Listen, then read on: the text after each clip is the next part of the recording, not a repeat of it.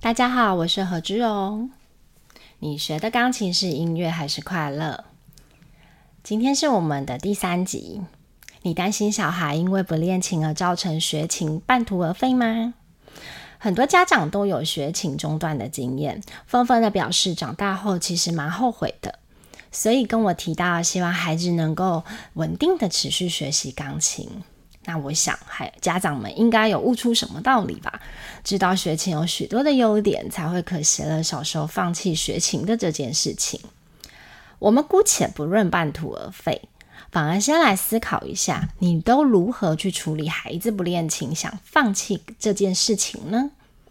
十之八九的家长几乎都会以奖励来鼓励孩子保持练琴，一开始很有效果。孩子会为了获得好处而去练琴，可是随着时间越来越久，奖励不再是诱因了，因为你会发现小孩根本不甩你了。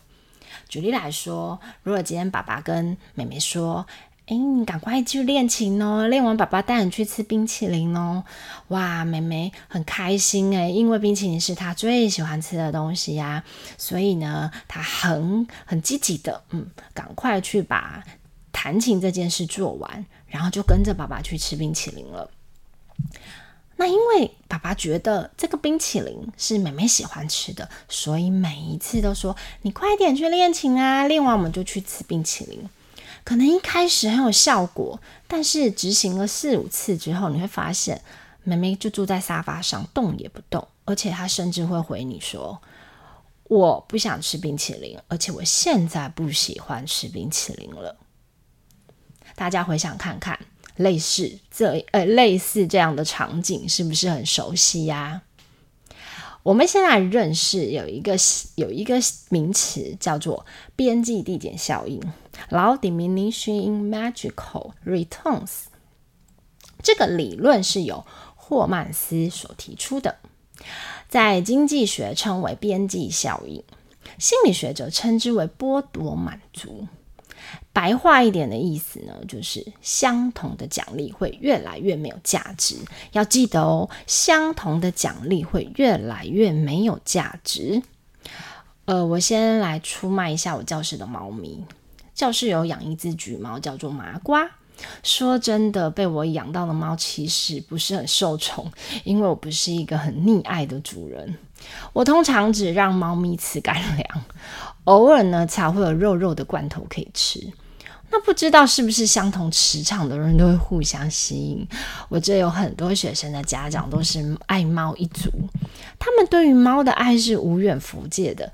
也因为这样的爱心呢，就造就了我家麻瓜常常可以有漂亮的阿姨给肉肉罐头吃。长期下来啊，就产生了边际递减效应的化学变化哦。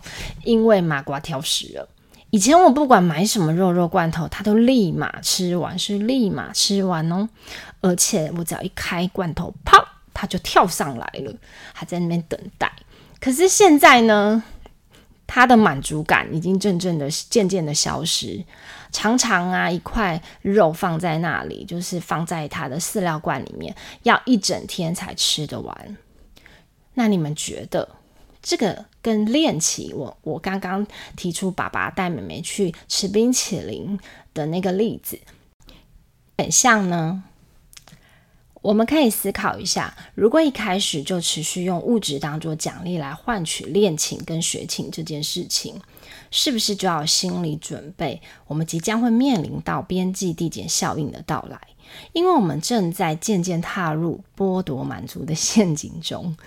不过这真的太难了，因为生活中边际递减效应无所不在，所以我们应该要来思考如何善加利用它。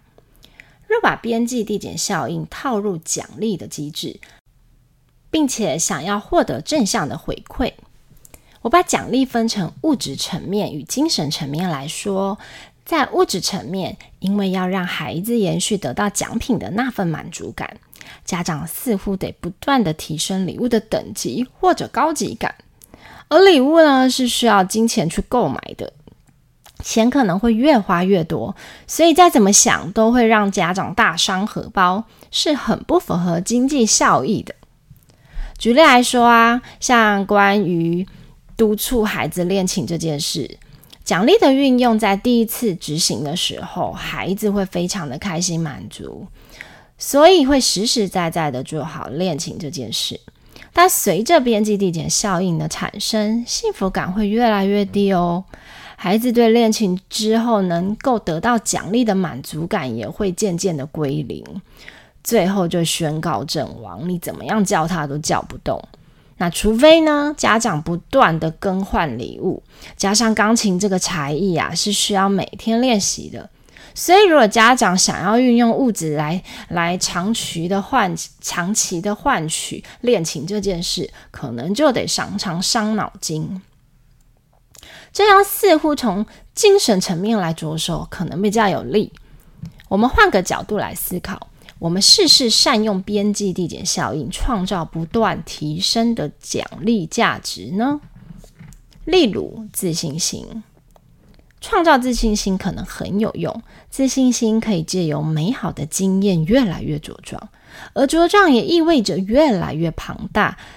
借由练琴的成果来培养自信感，茁壮自己的自信，是很有可能成为持续练习的动力哦。所以我常常鼓励家长，我们要从生活做起，从家庭做起，多在孩子哎，多在家庭聚会中制造孩子弹琴给别人听。学校的表演呐，社团活动、音乐课，也都是生活中很贴近的机会。多鼓励孩子上台表现。想想第一次上台，虽然可能会很紧张，但随着越来越多次的上台。紧张感也会随着边际递减效应而逐渐削弱啊！每每演出完呢，获得的荣誉感，能借借由孩子的舞台经验堆积出属于他在音乐中的自信心。因为自信心的发酵，就会让荣誉心成长，这样的动力再回馈到想要练琴的这个行为。像孩子一旦决定要参加音乐发表会，他就会负责的去练习。因为他知道要在大家面前演奏，知道自己必须要能够熟练的演奏一首完整的乐曲，所以就会去做练习的这个行为。所以说，我们从现在开始观察生活中的情况，有没有可以微调的地方，让我们从小小的地方开始改变，相信日后会连一起大大的效果哦。期待您的孩子愿意练琴。我们今天就分享到这喽，下集见，拜拜。